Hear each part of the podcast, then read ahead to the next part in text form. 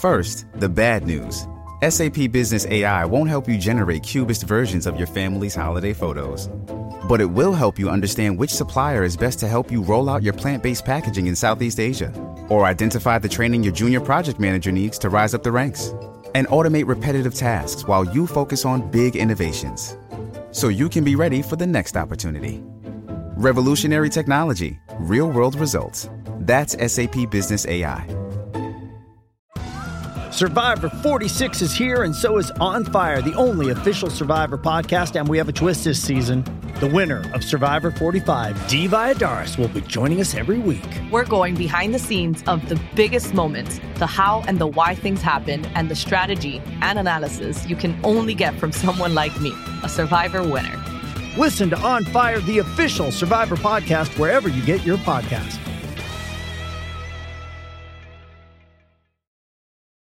Does Monday at the office feel like a storm?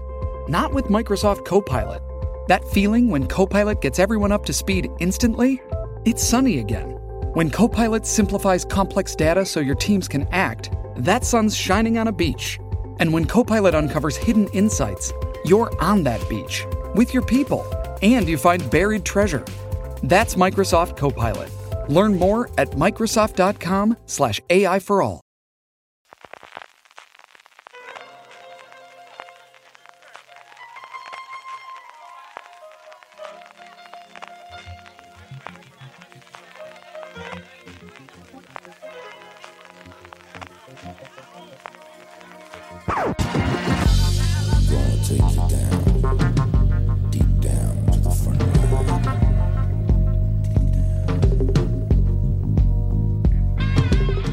Bienvenidos a FDS Review, el programa de fuera de serie donde cada semana analizamos, comentamos y debatimos sobre nuestras series de televisión favoritas.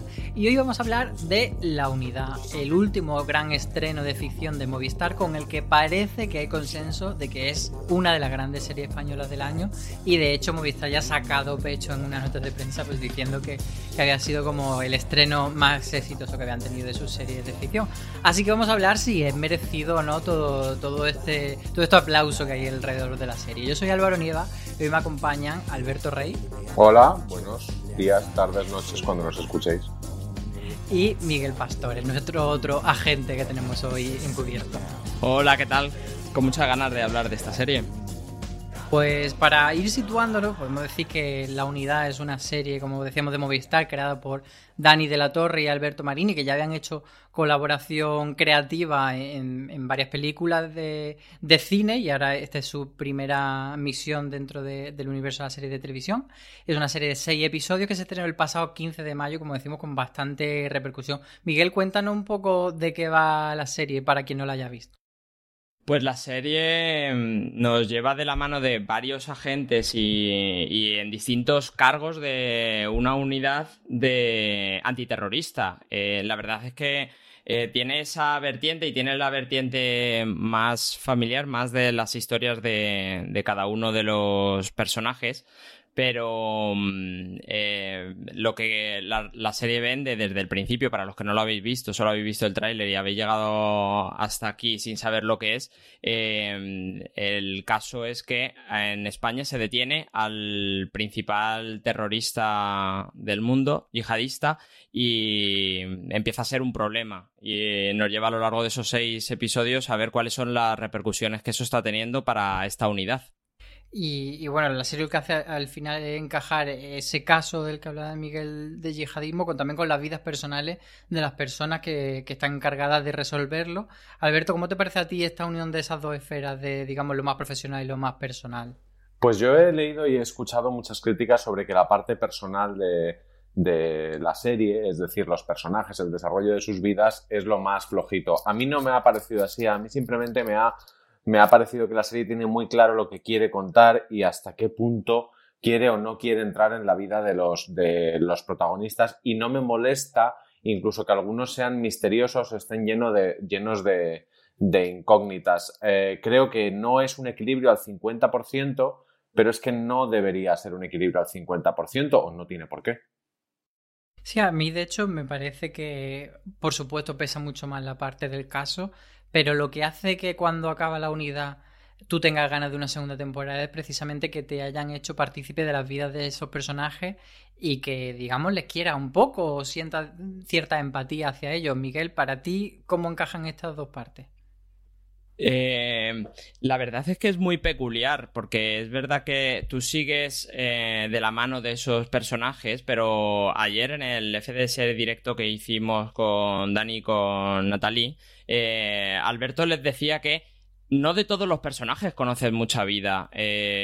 por ejemplo, el personaje que hace Luis Zaera, pues sabes que es un tipo que vive solo, como con los perros, amigo de sus amigos, como se dice, pero pero no conocen mucho. Y aún así, la historia más interesante es eh, cómo esa gente está expuesta a un trabajo tan duro y tan, y tan exigente y luego tiene problemas familiares como los que tiene cualquiera y personales también. Sí, sí, yo creo que lo que busca es humanizártelo en cierta manera. Alberto, vamos con una pregunta importante que es esto que se está hablando tanto de que podría ser la mejor serie española del año. ¿Tú lo ves eh, que hay razones para decir esto, no estamos viniendo arriba, es pronto todavía para hablar de eso porque todavía hay mucho por estrenar.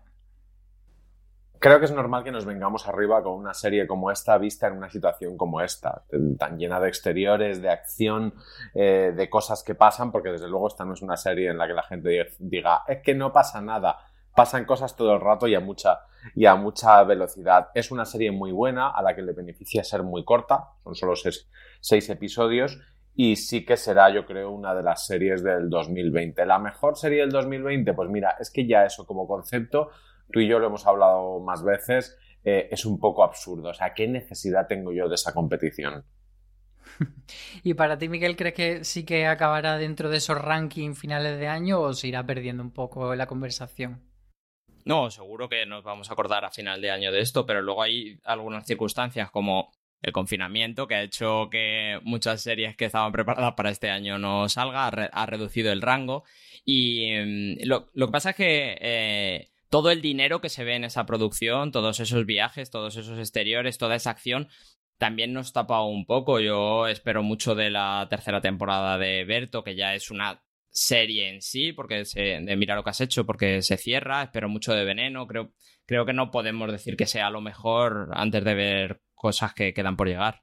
Y moviéndonos hacia el campo de las comparaciones, para que la gente un poco ubique de qué tipo de serie estamos hablando, eh, bueno, había mucha comparación con Homeland, también es inevitable mirar hacia el príncipe por aquello del, del yihadismo. En, el caso del príncipe era Ceuta, aquí estamos hablando de Melilla, pero bueno, hay como cierta relación. Alberto, ¿a ti te parece que estas comparaciones son simplemente superficiales o hay bastante de esta serie en la unidad? La comparación con Homeland eh, se veía venir porque ha coincidido el estreno de la unidad con el final de Homeland y a mí me divierte mucho comparar a la Carrie Mathison de, de Homeland con Miriam, el personaje de Marian Álvarez de, de, la unidad, pero más allá, y es verdad que las comparaciones con el príncipe salieron porque Melilla es un sitio muy concreto y muy, y muy específico, pero a mí me parece que la, el, la conexión que yo veo más clara es con 24 quitándole algunas, algunas fantasmadas que estaban en la, en la serie Kiefer Sutherland, porque el, concepto era, era distinto, pero me recuerda mucho, mucho a, a 24, también a, series como Oficinas de Infiltrados, aunque ahí la, la, el balance entre oficina y, e infiltrados, literalmente, eh, está, también, está también equilibrado hacia, hacia otro sitio. Pero es normal, es normal que cuando sale una serie eh, policíaca de este tipo y no hay tantas en, España o no con ese tono, enseguida le busquemos unos, referentes, porque además a todos nos encanta decir que todo es el nuevo algo, que todo se parece a algo y que esto lo habéis sacado de aquí. y no es así muchas veces. Sí, es verdad que, muchas veces está cogido con pinza, pero también ayuda un poco a, la gente a ubicarse eh, de si me ha gustado esto, me puede gustar lo otro. Miguel, en ese sentido, ¿a quién le recomendarías tú la serie? ¿A quién que ha visto que le puede gustar o qué géneros le pueden gustar si, si le va a gustar la unidad? Yo sí creo que es bastante apropiada la comparación con Homeland por eh, la protagonista femenina, porque a, ambas eh, tienen problemas de, digamos, salud que también afecta a sus vidas personales. El retrato del terrorismo es muy acertado y muy específico en, las dos. Y mm, si te gusta eh, una serie de acción, que ahora se habla mucho de la gente que dice que esta serie es lenta, un poco lo que decía Alberto antes, esto lento no es, no, te da tiempo a, a, ponerte a mirar el móvil, pero luego te da un plus, te da mucho más que de lo que tú hablabas al principio, te da esas historias personales de cada personaje. Sí, yo creo que, al final es una serie que, puede funcionar para la gente que le gusta este tipo de series tipo Holland, pero yo he de romper una baza en favor de la unidad y decir que yo no soy para nada el, público objetivo de Homeland y de todas las series que yo llamo de guerra, porque para mí guerra va desde mm, ¿Donde sí, cualquier cosa, desde la Primera Guerra Mundial hasta el yihadismo, eh, si hay pistola es guerra. Y no soy para nada este, el público de este tipo de series y me ha gustado a mí por lo menos precisamente por lo que comentaba de los personajes, que sí que veo ahí donde agarrarme, no llega a ser por supuesto un culebrón, pero bueno, tiene sus cosas que, que no es solo disparos y operaciones en las que te estás perdiendo un poco. Dicho esto, yo creo que, convenimos que nos ha gustado la unidad, ¿no? Podemos recomendarla abiertamente. Alberto, Miguel. Yo, yo la recomiendo. Y además eh, esto que estabas contando de los personajes en el, en el fuera de series directo, eh, Natalie decía que había una periodista en la ronda de, entrevistas promocionales que le había dicho que lo de la, la, comunión, que es una cosa que hace su personaje, Carla, que es ir a organizar e ir a la comunión de, de su hija. Y bueno, ahí, pasa una cosa que le parecía como que no tenía demasiado sentido. Y ella decía, bueno, igual es que a ti no te interesó entrar ahí, esa es una historia con la que no conectaste y me pasaba en mis conversaciones con, con Miguel que a Miguel todo lo que tenía que ver con la hija de los protagonistas, con la hija de Carla, le, le impactaba mucho más que a mí. Es una serie que sí que tiene muchos sitios donde, donde agarrarte. A mí ya te digo que me interesaba mucho el personaje de Mariana Álvarez, quizá porque sentía algún tipo de, conexión con la manera que tiene ella de, compartimentar las cosas, que es muy parecida a la mía. Miguel, ¿tú también la recomiendas antes de que pasemos a la parte con spoilers? Ah, recomiendo mucho. Yo ya sabéis que no tengo mucho tiempo y está la liquidez en cuatro días, tres días. Pues, pues yo lo mismo, ah, yo me la vi en un fin de semana con muchas ganas, así que eh, por decir así, sin spoiler a la gente que todavía no sepa si meterse o no, yo diría que los dos primeros episodios me gustaron normal y a partir del tercero creo que coge muchísima carrerilla y me enganché mucho. Entonces yo creo que, que por lo menos merece un poco ese, ese darle una oportunidad y dejar que, que vaya cociéndose antes de, de que explote, ¿no?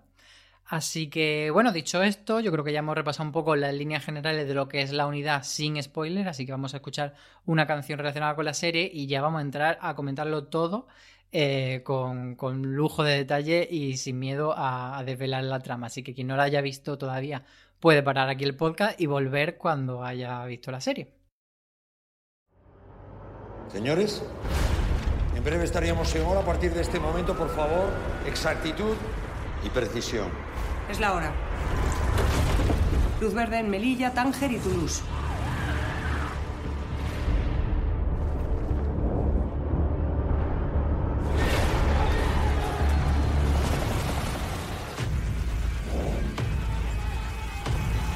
Hemos cogido al terrorista más buscado del mundo, Carla.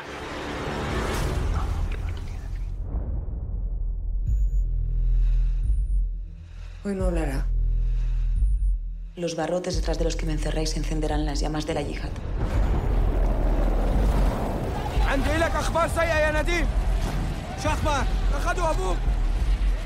Es Nadim Al-Gharib. Va a haber represalias.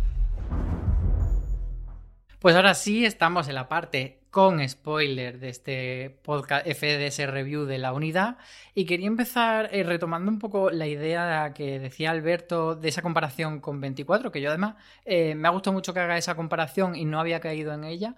Y, quería llevártela, fíjate, a, a este terreno, a que cuando vemos series tipo 24, tendemos a pensar que, esas cosas solo pueden pasar en América. Lo mismo que cuando vemos series de superhéroes, que parece que solo eh, los extraterrestres van a llegar a Nueva York y, van a ser los estadounidenses los que luchen contra ellos y los superhéroes estén allí. Entonces no sé si tenéis vosotros ese, ese concepto de que al final cuesta ver en España este tipo de historia, Alberto. Yo creo que lo que pasa es que el terrorismo yihadista está relacionado con, una, con conflictos bélicos bélicos que ocurren en países de, Medio Oriente y que la estética es una cosa que las series norteamericanas ya tenían muy explorada. La estética del soldado, la estética del, señor árabe con, turbante, del minarete y del, todo eso nos lo habían contado dentro de un entorno que era el, pues eso, el de la guerra en un país del, del de Medio Oriente, el, el del 11S, y sin embargo, es un problema que hay en todo, en todo el mundo y que en España además hemos vivido, vivido especialmente, pero digamos que el, que llega es el que pone las reglas. Y las maneras de contar este tipo de conflictos, las reglas las habían puesto los, los norteamericanos. Por eso todas las series al final se comparan, se comparan con eso. Pero lo bueno de la unidad es que tú ves, por ejemplo, los atentados y no parecen, como podríamos decir, americanadas, sino que, por ejemplo, el, momento del camión del último episodio tiene una cosa muy guay y es que en ningún momento crees que esa no sea la policía española. Y eso me parece, me parece guay y por otro lado aterrador. Es decir, que estemos contando estas historias es porque también nos pasan a nosotros. Miguel, ¿tú qué has visto eh, cosas concretas de la serie que te hayan dado ese sabor español y que, como dice Alberto, no te haga sentir que estás viendo una americanada, por ejemplo? Pues mira, justo esa escena que me parece que es la más importante, creo que estamos adelantándonos mucho, pero ya que, lo habéis abierto, eh, en esa escena creo que es muy acertado que se mm, afianza sobre el imaginario colectivo de que en Madrid ha habido un atentado terrorista yihadista que ha creado esa situación que se ve luego, esa, ese cierre de, en este caso, en la serie Sol, y que también ha habido un atentado terrorista de una furgoneta bajando por una calle peatonal y, matando, dejando un montón de víctimas. Eh, me parece que eso hace eh, eh, lo que decía, el anclarse a ese imaginario colectivo, el, saber que eso sí puede pasar, porque sí que ha pasado, hace que mm, hagamos esa conexión con la realidad y, esa, y le da mucha verosimilitud. Y luego, claro, luego tenemos esos planos aéreos tan increíbles que, que le meten un poquito más de acción para que para empujarnos un poco más a, meternos dentro de la serie. Sí, yo creo que ahí está uno de los grandes aciertos de la serie. O sea, por ejemplo, cuando hemos visto series de instituto, prácticamente todas las que se han hecho en España, ves colegios con taquilla y luego dices, pero si es que en España no tenemos taquilla en, los pasillos de los institutos. Y, y, aquí no te pasa eso, no tienes esa sensación de que sea una copia del americano. Y precisamente la escena que comentaba antes Alberto de de la comunión de la niña también me parece bastante eh, que ayuda a sentar en el universo mm, eh, mental de España la serie. Me parece un, acierto, sin duda. Eh, nos comentaban mucho durante la fase de, promoción de la serie, eh, tanto Daniel de la Torre como em, Alberto Marini, que han estado en contacto con, la, con el equipo de la policía real que se dedica a esto, que trabajan a la sombra y que tenían muchas ganas de contarle su historia precisamente porque suelen ser invisibles, ¿no, Alberto? ¿Cómo ha sido esto que nos han contado? Es una situación un poco rara que ya se produjo cuando se presentó la serie en Melilla, que yo estuve en, esa presentación porque estaba literalmente yo presentándola, eh, que saben y que tienen esos nombres y que han tratado con esas personas, pero por otro lado eh, tampoco se puede tampoco se puede contar porque son personas que realizan un trabajo un trabajo importante y en gran medida en gran medida secreto. Pero es, es bonito ver cómo por ejemplo Natalie se refiere a la mujer en la que está inspirada inspirada a Carla. Es, es, curioso y, las ganas que tienen ellos también de, dar valor a estos, a estos profesionales que, como dijimos ayer en el, en el directo, no reciben nunca aplausos porque su trabajo no va de eso, va de, va de, vale, venga, ya hemos evitado este atentado, vamos al siguiente. Sí, y la serie, de hecho, otra de las cosas que han comentado mucho en la promo, es que mm, intenta que los buenos no parezcan superhéroes, no parezcan demasiado heroicos, sino que intenta que sean muy mundanos. ¿Tú crees, Miguel, que esto lo consigue o, los ves demasiado heroicos? Sí, y el trabajo en equipo, porque yo en esta serie distingo dos tipos de acción. La acción de los que están pistola en mano entrando por las casas, pero luego el personaje de Natalie eh, tiene mucha tensión y mucha acción de estoy eh, de pie en mi oficina detrás de un montón de ordenadores solo recibiendo datos de las unidades y coordinando. Y esa acción también es acción y también tiene mucha tensión. Sí, a mí me parece que, sí que consigue trasladarte esa sensación de, de que es imposible que, que, por mucho que seamos los mejores policías de nuestro país, vayamos a controlar toda la situación y podamos eh, ponerle freno a cualquier amenaza. O sea, que vamos a intentar conseguir lo más que podamos, llegar antes que los terroristas, llegar hasta lo más profundo que podamos, pero que nunca vamos a, conseguirlo todo. Y, me parece que eso está súper bien reflejado en esa conversación que tiene el personaje de Natalie, que es Carla, con, con su padre, que era otro policía ya retirado, y, ella está como súper cansada de la vida, de decir, no puedo más, no, no soy capaz. Y el padre le dice eso, que, bueno, tú llegas hasta, hasta donde, hasta donde llegue. Alberto, ¿tú cómo ves este heroísmo o no de los personajes? Natalie Poza contaba, contaba ayer que esa escena era la que más le gustaba de su personaje, que entendía que era una de las más complicadas porque explicaba muy bien, muy bien la serie. Aquí sí que se conecta con, directamente la unidad con Homeland, en el no heroísmo y en la no, la no valoración. Incluso Natalie decía ayer, creo que tampoco les pagan además mucho dinero, cosa que por ejemplo en Homeland sí que da la sensación de que les pagan unos sueldos golositos. Eh, ese no heroísmo es que es la serie. La serie no va de de incluso llamándose la unidad que te lleva un poco, pues eso, a, un, grupo un grupo de, a un equipo A o a unos vengadores, o sea, un grupo de gente escogida porque cada uno tiene su especial talento, que hemos visto muchas series de este tipo, la que sabe de ordenadores, el que se disfraza, el mazao, la tía buena que parece tonta pero que consigue que todos le abran la puerta. Aquí no, aquí son simplemente profesionales que, como ya hemos dicho antes, es que están basados en personas reales que están ahora mismo trabajando. Pero antes de hablar de ese grupo de, de personajes, quiero hacer un inciso porque ha dicho Alberto, quizá no les paguen demasiado. Eh, Miguel, ¿cuánto vale la casa en la que, en la que vive el personaje de Carla? Sí, es verdad que es una barbaridad. Eh, Natalia hablaba más del personaje real en el que se ha inspirado esa casa. No sé si una inspectora de antiterrorismo puede permitírsela, la Con ese salón tan absurdo en dos en Esas vidrieras enormes, al jardín, la piscina. Esa casa es muy extraña y además, fíjate, yo creo que es uno de los errores de la serie, no por la casa en sí misma, sino porque esa casa a mí me daba como una información que luego eh, creo que es falsa, que es el secreto que hay ahí es que hmm. tienen mucho dinero, ¿de dónde vendrá ese dinero? Pero también mm, creo que la serie tiene un puntito aspiracional de, bueno, son policías guays, algo de glamour tenemos que meterles porque si no es para cortarte las venas. Sí. Vamos a hablar de ese grupo de personajes protagonistas, eso héroes, no héroes de los que estamos hablando. Eh, contadme cuáles son vuestros favoritos, con quién os quedáis, si sois más de Marco, de Carla, de Miriam, etcétera. Y también cómo habéis visto ese protagonismo que en principio, a mí por lo menos como espectador, la intuición me dice que es Carla la protagonista, pero luego hay episodios en los que Carla está prácticamente desaparecida o que no tiene ninguna relevancia a la hora de mover la trama. Y eso es algo que por un lado me chocaba, pero por otro lado me gustaba mucho porque no es lo normal de la serie. Alberto. Pero Carla es el espectador, porque Carla siempre o casi siempre está en el centro de control con el teléfono, con las pantallas, agobiadísima. Es un poco con quien nos identificamos en ese aspecto como, como emocional. Y sin embargo, yo eh, con quien más conectaba y quien más me interesaba era, era Miriam. De hecho, conociendo eh, el tipo de papeles que le dan a Marian Álvarez, cuando la mandan a Lagos, que es donde Boko Haram, dije, no, por favor, no, por favor, no quiero que pase lo que, lo que podría pasar y como estamos con spoilers podemos decirlo, no pasa. Miriam sale de ahí sana y salva. Después de una escena de Boko Haram que es... Que fíjate que ella decía, perdona, ella decía en la, entrevista que le hice que estaba como muy contenta de que no le hubiesen hecho sufrir tanto precisamente. Claro, pero cuando la llevan a Davos y tú sabes lo que pasa en Nigeria, dices, Dios mío, Dios mío, no puede ser.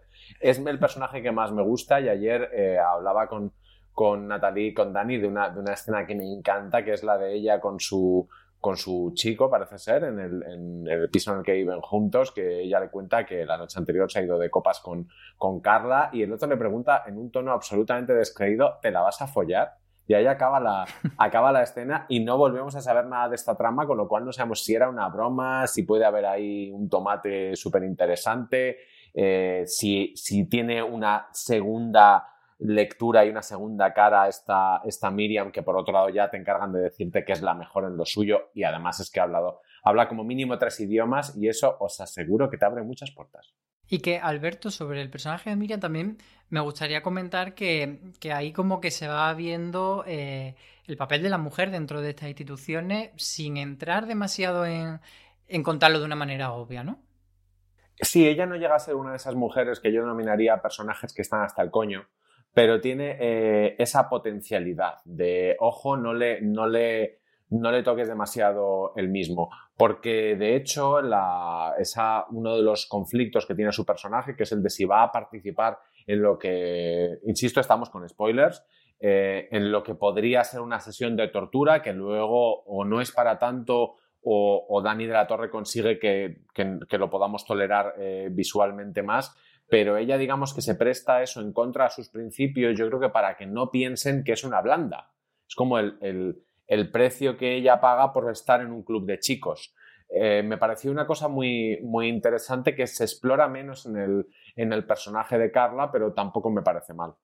Sí, de hecho yo destacaría también esa conversación que tiene con, con su pareja en la que hablan de pues si tienen que aplazar eh, los planes, digamos que tienen familiares, de tener hijos, etcétera, pero que que al final se invierten un poco los roles y no es ella la que tiene ese deseo de ser madre tan urgente, sino que es su pareja, pero que tampoco lo hacen, insisto, demasiado subrayándolo.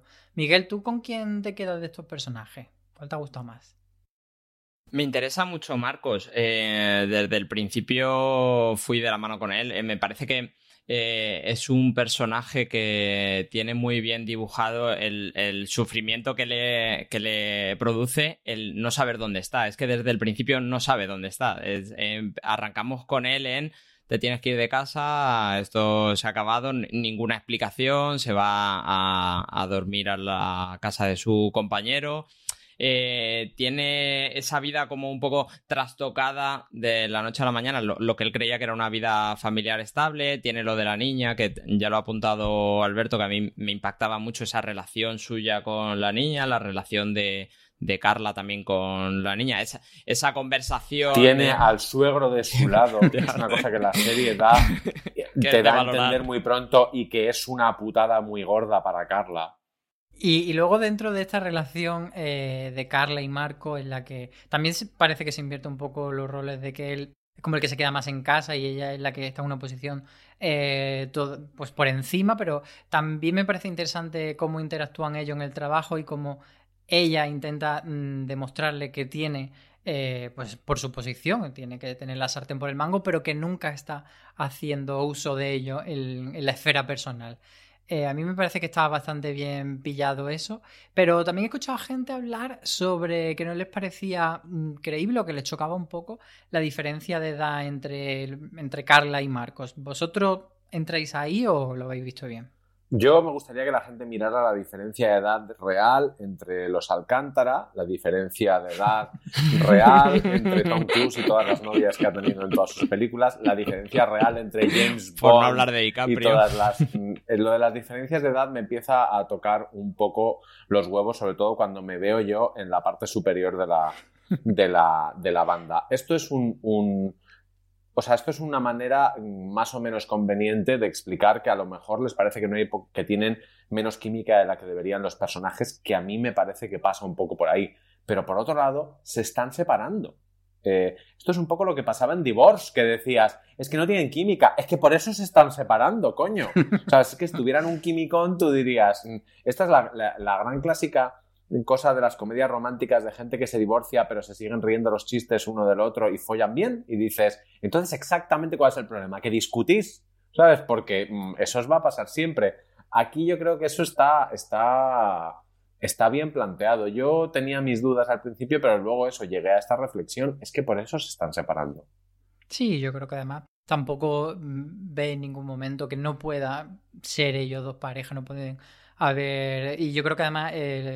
Michel Noer, que es el quien interpreta a Marco, eh, interpreta muy bien ese, ese, momento de estar enamorado y con devoción de su pareja y, de estar totalmente perdido en el momento en que tu pareja te dice que, no puedes seguir. A mí me Pero parece... que tienen, los actores en la vida real tienen una diferencia de 11 años. Vamos a ponernos un poco eh, en nuestro sitio, ¿eh? 11 años. Sí, como, como tú decías que miremos otras diferencias de edades, como por ejemplo de Juan Diego Boto, que hace de hijo en White Lines de, de, Belén, de Belén López y se llevan poquísimos años. Totalmente imposible. Bueno, y que, y que aparte esa relación es súper verosímil porque ella es su superior. O sea, la, la relación de, de el eh, cómo ella puede influirle a él con el eh, como superior suya es verosímil. Él puede tenerle admiración a su superior y... O sea, esa relación te la puedes creer. Si fuera al revés, te la creería, seguro. Sí, además a mí me pasa que, el personaje de Marcos eh, me parece que tiene mucho carisma y en, gran parte del transcurso de la unidad para mí era el protagonista por encima de Carla, porque me parece que tiene un punto de vulnerabilidad por la situación sentimental con ella, que, hace como que empaticen más o como que le tengan más cariñico y que le quieras abrazar, pobrecito que lo está pasando muy mal.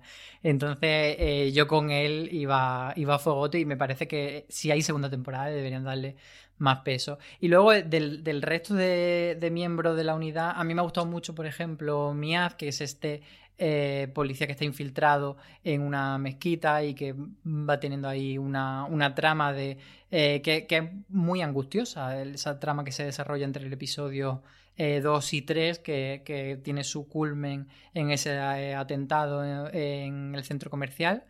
Y a mí la verdad es que me pareció una trama porque más se nota que, claro, es una trama de, de, primera mitad, del arco de primera mitad de temporada, y luego vendrá otra trama de segunda mitad de arco de arco de segunda mitad de temporada. Entonces me parece que, ese arquito es bastante tenso. A mí me, me, gustó mucho. No sé si vosotros os gustó especialmente esta trama o otras tramas secundarias. conceptualmente, perdón, eh, conceptualmente es la trama más, más potente, la, de, la del infiltrado, porque es la que termina con él en la cama diciendo de un hospital, diciendo es que a mí esto me da mucha vidilla, o sea, prefieres que te estén pegando tiros a estar en casa con, tu mujer. Mm, esta es toda mi, mi, mi aportación al respecto, súper a favor de esta trama. Pero ya que has sacado ese momento de él en la cama, ¿soy yo el único que ha visto tensión sexual? no resuelta entre, entre Mías y Marcos en esa conversación de hospital. Sí. De, esta conversación sí, a lo mejor hay alguien más como tú por ahí. Sí, sí, yo lo puse en Twitter, había mucha gente a favor, ya os lo digo. Miguel, ¿tú con quién te quedas de los, de los otros miembros secundarios? Eh, eh, estoy muy de acuerdo con lo que decía Alberto, me parece súper potente. Primero por lo que tú dices, por la tensión que lleva el, estar con él y ver cómo mm, está muy cerca de la tortura, le secuestran y, pasa mil pruebas hasta que le admiten dentro de ese su grupo, de esa cédula yihadista. Pero es que ese final me interesa muchísimo porque a, Marcos, eh, cuando está sentado en la cama, le insinúa que eh, va a jugar con su mujer la, baza de en el trabajo me obligan a esto porque él no quiere estar ahí. Y es muy revelador, eh, lo hablábamos con Dani ayer también, es muy revelador que estos personajes, estas personas reales necesitan de algo. tiene que haber algo por el que hacen un trabajo tan peligroso y, es que si no es porque tú quieres hacerlo y porque eso es tu vida, más allá de tu vida familiar, de con tu mujer y, con tu hijo, que este personaje no quiere vivir esa vida, mm, no, no hay forma de entenderlo. Hombre, yo creo que entre estar con su mujer y su hijo y estar con Michelle no es recorriendo y aventura. Vámonos ahora al, grupo de los malos, eh, a esa célula terrorista que, que, no sé si tenéis vosotros la percepción de que si a lo bueno intentan darle esos matices de no ser tan héroe, con, si pasa lo mismo con los malos o si se quedan retratados de una forma más maniquea, Alberto.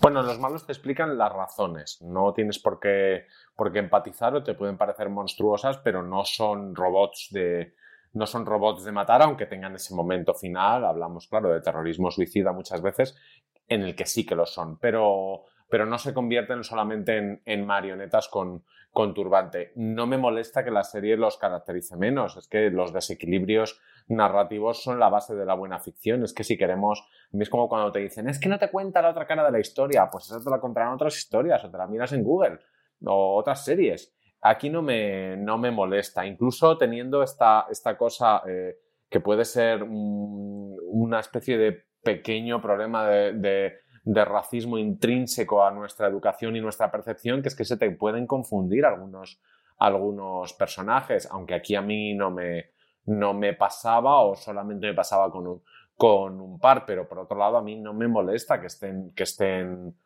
que estén tan, tan desdibujados en algunas ocasiones porque estás hablando también de un mal un poco abstracto. En Homeland eh, había veces, por volver a la comparación, que se pasaba de la raya eh, no tanto humanizando, sino dándoles entidad de protagonista a unas personas que son el villano y no pasa nada porque mantengan ese arquetipo, porque a ver, si aquí alguien me tiene que, que me va a discutir que no tengo por qué justificar las acciones de un terrorista yihadista, pues apague y vámonos. Sí, yo creo que quizá el, el jefe de esa célula terrorista sí que está como más llevado al villano más prototípico, pero sobre todo eh, con la reacción de los dos hermanos sí que se ve algo bastante más dibujado que la americanada que solemos ver. Miguel, ¿tú qué destacas de, de esto? Pero mucho, pero, pero mucho, mucho. O sea, es verdad que el, jefe de esa célula em, no tiene como el blanco y negro, es todo negro, pero los otros, a, mí me ha llegado mucho, pues, eh, el hermano mayor que está medio convencido de lo que va a pasar hasta que eh, matan a su hermano y entonces lo que le mueve ya no es lo que le está contando su religión, sino la venganza. Esa llamada con su madre por Skype para decirle yo me voy a vengar y seguramente esto sea una despedida. Eh, o el primer yihadista que, explota en, Toulouse y él se quería retractar de esa decisión y quería irse atrás y o sea, creo que sí que tiene bastantes flecos y que están bien dibujados para, para no ser los protagonistas, sobre todo se les pide que sean los protagonistas y conocer toda su vida y es que y no con que con que te den los datos que tú necesitas para que no sean marionetas o robots o caricaturas sirve. Sí, yo creo que la serie está ahí haciendo un juego de equilibrio bastante claro de no voy a justificarles, pero tampoco quiero que parezcan esos eh, personajillos de cómic eh, malos, malosos. Y de hecho yo creo que esa escena de, del Skype con la madre que señalaba Miguel y otra anterior que es cuando están hablando en el coche, creo que es el que explota con, con Mías, en el que le va diciendo, bueno, mm, ¿habrá eh, cuando nos muramos e-, ese cielo prometido? Bueno, pues no sé, y le ves como que tiene cierta duda. Yo creo que ahí hay pequeños puntos de enganche y luego también esa, en esa escena final que el segundo hermano al fin está a punto de retractarse y muere, que es un, un poco porno emocional, pero que funciona muy bien en el clima del último episodio también, te ayuda a jugar con eso del espectador. Al único que retratan realmente como una especie de villano, como de Batman, una cosa, pues eso, súper abstracta y súper demoníaca, es al que pertenece al mundo de Boko Haram pero es que ese mundo es así, es que no lo puedes hacer de, otra manera y además solo aparece durante un cortísimo espacio de tiempo. Vamos a hablar por episodio. Eh, vosotros, yo decía al principio de este podcast que yo me enganché más hacia el tercer episodio. ¿Vosotros cómo lo habéis vivido la experiencia de la temporada? ¿Os enganchaste desde el principio? ¿Os pidió maratón? Eh, ¿Habéis ido más pausadamente? Alberto. Yo me la he visto en tres, en tres etapas de, dos episodios y funciona fenomenal así, aunque sí que es verdad que yo ahora mismo recomendaría que la gente la viera en dos tandas de tres. ¿Y la estructura que te, ha, que te ha parecido? ¿La ves también dividida eh, o sea, ¿ves que tiene sentido dividirla en esos dos bloques de tres por, estructura? Yo al final ahí soy súper básico y, me, fío de cómo, termina, de cómo termina un episodio. Si un episodio termina como tiene que terminar un episodio, se me puede llegar a olvidar que me han dejado demasiados flecos sueltos o incluso que esa escena, como ocurre mucho en las series de David Simon, no es la primera, o sea, si lo fuéramos a, remontar, o yo si lo fuera a remontar, no sería la última de un episodio, sino la primera del siguiente pero a mí ahí no me, no me molesta. También es verdad que saber que la serie va a tener solamente seis episodios y que son seis episodios de una hora, o al menos la, primera temporada, a mí me, me, da más, más tranquilidad o más, me la hace más elástica, la, la, juzgo menos. Si fuesen 22 episodios estaría mucho más pendiente de que cada uno tuviera una entidad súper clara, súper concreta. De hecho, ahora cuando cuando empecemos a hablar de, episodios, si es que lo hacemos así, eh, yo me voy a perder, creo. Miguel, ¿tú cómo la viste la temporada?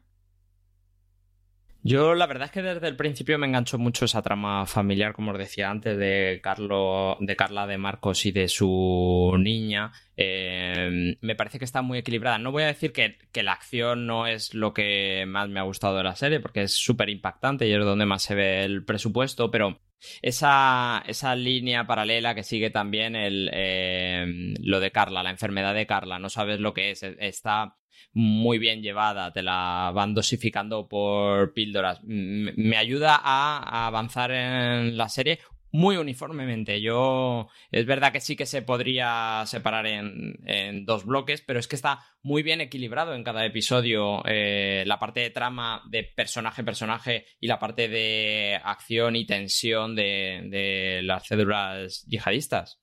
Sí, yo creo que sobre todo la diferenciación del segundo bloque de tres episodios viene más por, o por lo menos desde mi punto de vista como espectador, por, por la premura que te establece esa cuenta atrás de que, de que ya vas viendo inevitable que, haya un nuevo ataque terrorista y, sobre todo que ves uno y ves que viene, ¿sabes? Uno en el episodio 5 y ves que el siguiente ya es inminente, entonces hace que esté como mucho más acelerado todo. Y sin eh, embargo, por ejemplo, eh, no... Hay una cosa muy guay y es que tú crees que ya has visto el atentado definitivo. El definitivo, vivan los spoilers, es el del episodio 5. Y cuando lo ves te das cuenta de que no lo veías venir ese. Y de hecho, el atentado re-redefinitivo, que es el que van a hacer al final, que se ve solamente con unos croquis y unas imágenes en el ordenador, y es cuando dices, hostia, el mundo se acaba, como hagan eso, el mundo se acaba, la bomba nuclear. O sea, como hagan eso, Estados Unidos tira bombas nucleares sobre, sobre Oriente Medio. Pero está muy guay eso, que tú creas que has visto ya el súper atentado y no, viene después. Sí, yo creo que eso es bastante novedoso, que no te lo coloquen eh, en un punto en el que tú te lo esperas por estructura. Vamos a hablar de esa famosa escena del episodio 5 porque yo creo que todo el mundo la está comentando en Reddit y de hecho estoy viendo muchos comentarios de gente que está diciendo, uy, la escena, la escena. Y luego gente que, está como diciendo, ¿cuál será la escena? Y cuando llegan a la escena saben que esa era la escena. No hace falta que les señale cuál era la escena porque todo el mundo cuando la ve eh, se, ve muy impactado. Miguel, ¿tú te esperabas esa escena? No sé si te habían dado pistas o algo habías leído y, cómo te impactó. No, para nada, porque eh, justo por esto del directo que tuvimos ayer tuve que ver los screeners y lo vi como hace un mes, no me esperaba nada y también por lo que decía Alberto, porque no te esperas que esto vaya a tener una conclusión tan gorda en el quinto episodio, no, no te, además nada te lo va avisando. Eh, me parece que aporta mucho valor el artículo que escribiste sobre cómo se, cómo se rodó esa escena, porque es un poco eh, traer la capacidad de hacer una peli de acción a una serie de, de, seis episodios. Me parece que es la industria cinematográfica puesta al servicio de cualquier tipo de producto para tele que ya está súper igualado a cualquier película. Sí, porque quizá lo que podíamos esperar de un atentado que fuese muy espectacular, bomba, eh, un CGI de la torre de, la Puerta del Sol derrumbándose y, va a todo lo contrario, va algo como a un plano muy cerrado y algo muy pequeñito, por así decir, pero que te deja la sangre helada. Lo que contaba Dani de la Torre es que, mm, que bueno, que lo que querían era que fuese lo menos espectacular posible, ¿no? Pero si te pones a pensar en la producción que lleva eso, es cortar la calle más transitada de España durante un día de verano, que nos decía Natalie que hacía mucho calor, fue en verano, para llegar a la Plaza de Sol, cortar todo aquello, llenarlo de furgonetas, ni se sabe los figurantes que tuvo que haber solo en Sol, porque claro, eh, eh, también el, cómo está grabada, el, el ver la escena desde la furgoneta también te libera un poco de esa producción, pero la producción que lleva eso, si te pones a pensarlo, tiene que ser increíble. Sí, luego además sale el plano y se ve que están todas las víctimas eh, caídas atrás de, mm, de, esa furgoneta. Alberto, a ti que... Cuando... Dime. Eh, te decía cuando perfectamente podían hacer lo que tú dices de los CGI, porque el ranchito es quien les ha hecho los efectos especiales y ya ha demostrado que puede hacer eso y mucho más. Alberto, ¿tú cómo sentiste esta escena? A mí me gustó la, estructura de, la escena en el sentido del plano subjetivo, luego el plano general eh, estático y luego ese momento emocional que ayer lo comentamos mucho con, Natalie porque es un momento muy complejo en el que su personaje em, es, muy humano y a la vez es muy egoísta y es muy yo, yo, yo, yo, pero es porque se le ha caído el mundo. Eh, me parece un momento muy, muy bestia y que te hace ponerte en una posición muy rara como espectador porque durante esos 10 segundos que ella tiene con, que Clara tiene con, Marco, eh, uy, con Clara, Carla, eh, se te olvida lo que acabas de ver 10 segundos antes, que es el atentado más importante probablemente que haya habido en Madrid en, ese año o, en los últimos años y desde luego conceptualmente de los más importantes de la, de la historia. A mí me, me gustó mucho y el, y no puedes evitar hacer una cosa muy, muy horrible, que es mientras ves el plano subjetivo de la gente siendo atropellada, insisto, estamos con muchos spoilers aquí, empezar a contar el número de impactos.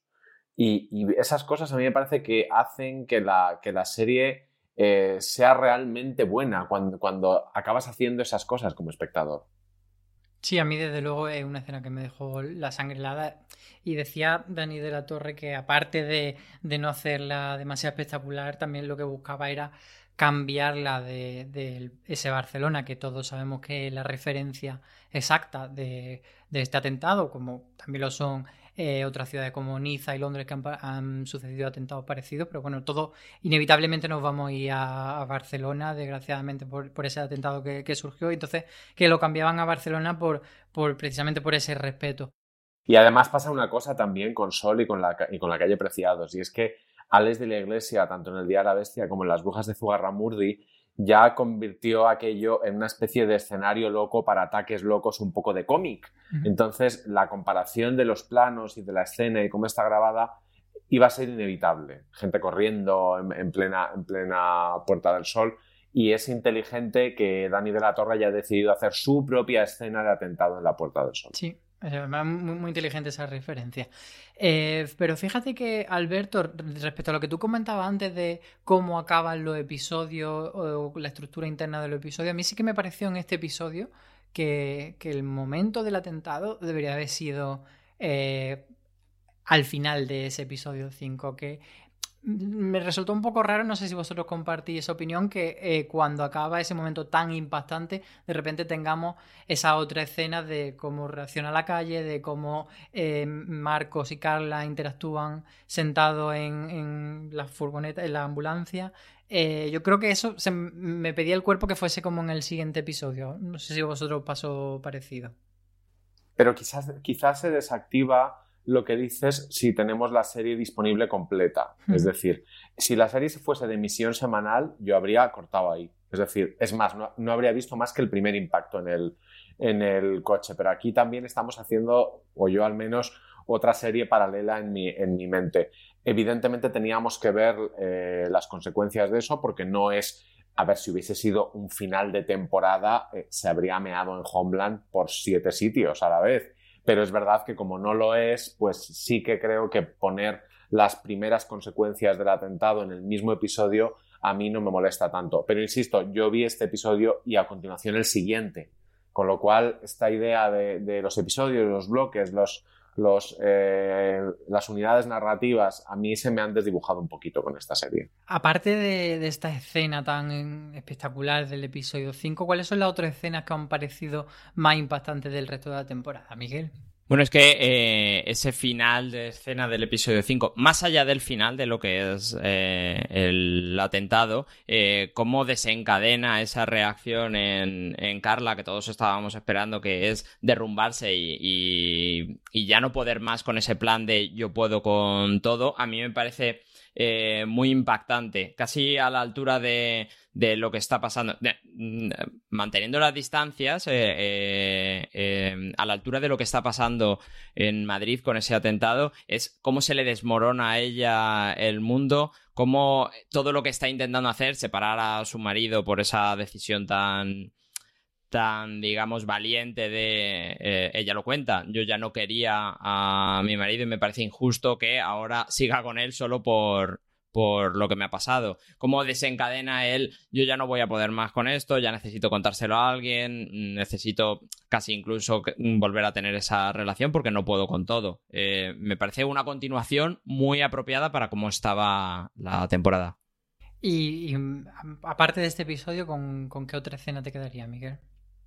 Bueno, me interesa también mucho todas las conversaciones que tiene Carla con el personaje ese, el, tal Jesús del CSIC, porque me parece que está muy bien retratada, me parece como una subtrama que está muy bien retratada, toda la colaboración entre agencias, cómo lo cuenta, cómo eh, Carla tiene esa subtrama de tu jefe te quiere pisar, eh, tú intentas... Eh, eh, no intentas, consigues negociar a cambio de otras cosas el que a tu jefe se le caiga todo su plan. Todas esas historias me parecen muy guays.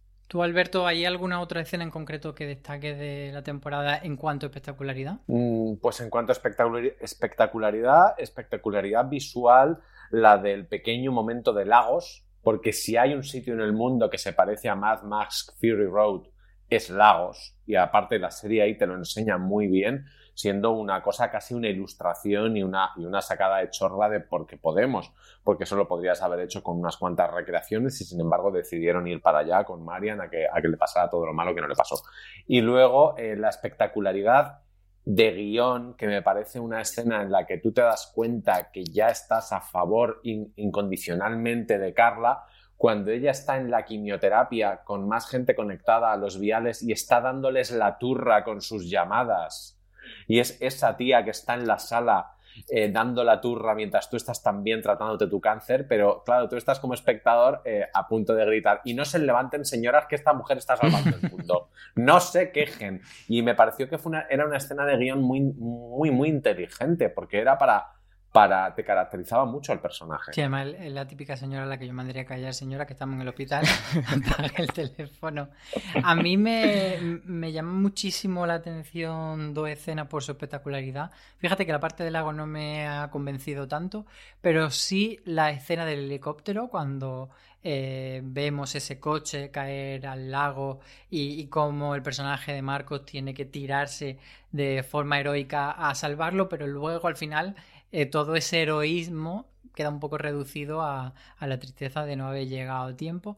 Y luego yo creo que también lo del centro comercial está también muy, muy bien hecho, muy bien llevado y consigue crear mucha tensión en ese episodio 3. Yo si os sirve, si os sirve el chiste, yo al final con el momento del camión y las cajas de pescado dije, es que ya no se puede ser más caprichoso que Dani de la Torre, que va a pretender que paren un camión con cajas de merluzas que van a saltar por los aires a 45 euros el kilo. Y que probablemente esa sería como la versión barata, que luego habría propuesto tres versiones todavía más caras que le dijeron que no. Me interesó mucho esa escena de la que habla Álvaro también, eh, precisamente por lo que tú dices, por el equilibrio que tiene entre lo espectacular de mm, salto de un helicóptero y lo emocional de, pues has llegado tarde y esto puede pasar, la señora ha muerto.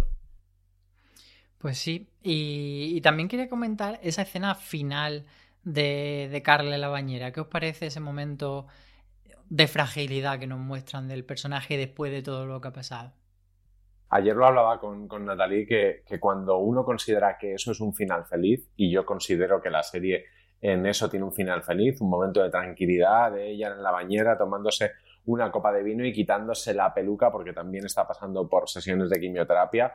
Eh, me sentí también muy mala persona y, que yo me quejo demasiado de, chorradas.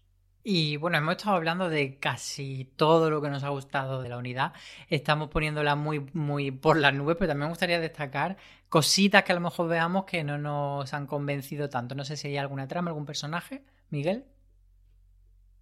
Es que me, es que voy muy vendido, ¿eh? es que no, no entré muy fácil en la historia. Me parece que está todo muy bien ordenado. Mm, si tengo que reprochar algo que no me atrevería, porque son seis episodios, es eso que decía al principio de que no están desarrolladas las tramas personales de todos. Pero yo creo que lo que hablabais antes, la escena de Miriam, pues mira, bastante te han dado. Te explica un poco cómo es la relación con su pareja, te explica un poco que va a tener que cambiar sus planes. Eh, el, eh, Sergio, lo de Luis Zaera, pues, pues sí, no te cuenta un poco cómo es toda su vida, pero es que en seis episodios, ¿qué quieres? Alberto, si tú no tienes cosas que criticar, yo me bajo de este carro. No, no, sí tengo, tengo. A mí, a mí, por ejemplo, siendo el fan número uno de Luis Zaera, que ya sabéis que para mí están eh, son Luis Zaera, eh, Masiel y tres más, eh, me parece que está muy arriba siempre. Yo lo agradezco porque si llamas a Luis Zaera es para que esté siempre arriba, pero puede, a veces está pidiendo un poco que le den, que le den un Valium. Y luego el personaje de, de Fele Martínez, es verdad que es un personaje apestoso y que es, ese sí que es el el malo de la película, estos chupatintas que no sabes si son políticos, policías o exactamente, exactamente quiénes son. Eh, ese tipo de personajes a mí me acaban cargando porque están siempre donde le conviene al guion, de alguna manera. Y bueno, pues yo prefiero que los lleven hasta las, hasta las últimas consecuencias. Sí, yo ahí coincido contigo en que Sanabria, que el personaje de Martínez, eh, sería quizá lo más arquetípico de, la serie. Y luego yo también eh, tengo alguna cosilla más que no me ha encantado, que una de ellas sería eh, la relación. Me gusta mucho la trama de Roberto y Najwa pero más por Najwa y, la parte en la que Roberto y Amina están rozando la relación sentimental, me parece que ahí, mm, no sé, como que, casi que se sale la serie hacia otro sitio. No sé si a, vos, a ti, Miguel, te ha rechinado o no. Sí, no me, no me parecía muy verosímil. La verdad es que eh, no tiene suficiente background mm, la historia como para que Roberto se enamore de una señora. Es súper creepy eh, mirando la pantalla cuando ella duerme. Luego cuando va a contarle que eh, ha sentido mucho lo de la violación, como si hubiera podido hacer otra cosa o como si hubiera podido salir corriendo. O como si hubiera querido. Claro. Que es que esta es otra. Que, que a posteriori todos... Ese personaje a mí me resultaba un poco raro también, porque yo no sé si el guion es consciente de que los guionistas de que cuando encajan todas las piezas, el viaje que ha hecho ese personaje es de poli bueno, poli enamorado a poli tonto. No lo, es como que la propia serie no lo acaba de ver el personaje que tiene ahí porque el amor puede con todo. Pues mira, no. Y esa escena en la, en la playa en la que están los dos y él insistiéndole porque ayer lo que te pasó, lo que te pasó, lo que te pasó, da la sensación de que ahí la única persona que no sabe lo que está pasando es él y los guionistas, porque la actriz y el personaje son muy conscientes de que no quiero volver a hablar de mi violación, tío. No lo necesito. Y ese personaje me quedaba, me quedaba un poco raro porque su contrapartida, que es su compañera, eh, Najwa, está también un poco como diciendo, pero tronco, pero nunca lo acaba de decir. Entonces, ese nunca lo acaba de decir. Eh, a mí ese tipo de tensión sexual no resuelta o de lead romántico a explorar no me interesa lo más mínimo porque me puede llegar a parecer insultante tanto para la policía como institución como para las mujeres en general. Y otra cosita, sí, por ser un poco tiki-miki que, que, quería preguntaros, es que a mí, bueno, por un lado, dos cosas. Por un lado, el, exceso de carteles y de cambio de localización a veces me ponía un poco nervioso, sobre todo porque los topónimos no son eh, siempre los mismos, quiero decir. Eh, a veces el topónimo de un país, a veces una comunidad autónoma y a veces una ciudad. A mí eso me generaba un poco de toque. Pero aparte de eso... No entiendo esto, no entiendo esto. Sí, quiero decir que eh, mm, cuando cruzan de Girona a Vigo pasan por eh, Aragón como comunidad autónoma y otras veces están en Tanger país. Es una, una, chorrada que a mí me, hace un poco de toque. Pero, pero más que eso, eh, quizás me parece que sí que hacen viaje un poco Juego de Tronos. Cuando vuelve Miriam de, de Nigeria es súper corto y, y, en el último episodio de Madrid a Vigo también me parece que, que no cuadran mucho eh, unas tramas con otras a nivel temporal. No sé si a vosotros dio esa percepción. No, yo ahí lo que creo es que no había pasta para sacar helicópteros todo el rato, porque ahí se entiende que los personajes se están moviendo en... Ahí sí que me parece que se entiende que los personajes se están moviendo en helicóptero todo el, todo el rato y no te lo pueden mostrar. Pero vamos, Dani de la Torre, cuando escuche este podcast, dirá, vamos a ver, en el siguiente los vas a ver subir, bajar y pilotar en tiempo real, para que veas lo rápido que se llega. El helicóptero es un transporte muy rápido. Sí, debe ser. Bueno, pues entonces quería, ya que estamos llegando al fin de este podcast eh, quería preguntaros em, si hay segunda temporada, que parece que la va a haber, porque ya ellos han dicho que están empezando a escribir y en la nota de prensa de, Movistar no han dicho la palabra renovación, pero huele a eso. Em, ¿Qué le pediríais a esta segunda temporada? Porque entiendo que será un nuevo caso, por supuesto, pero aparte de eso, ¿qué creéis que deben potenciar más? ¿Qué personajes tienen que tener más peso? Eh, ¿Hacia dónde os gustaría que fuese la serie, Miguel? La verdad es que ayer en el directo nos dijo Dani que a Natalie iba a dejar de estar en los despachos y a mí con eso ya me lo ha vendido todo. La acción de los personajes que, como hablábamos antes, eh, no han tenido, esa acción real, esa enfrentarse pistola en mano a, a los casos reales, me interesa mucho. Y luego con el, esa escapada de al final uno de los de los artífices de todo esto, que es el tipo ese que, que mueve las armas desde fuera a dentro de Europa, eh, creo que tendría algo de continuidad en una siguiente temporada este caso. ¿Tú, Alberto, qué le pedirías a segunda temporada?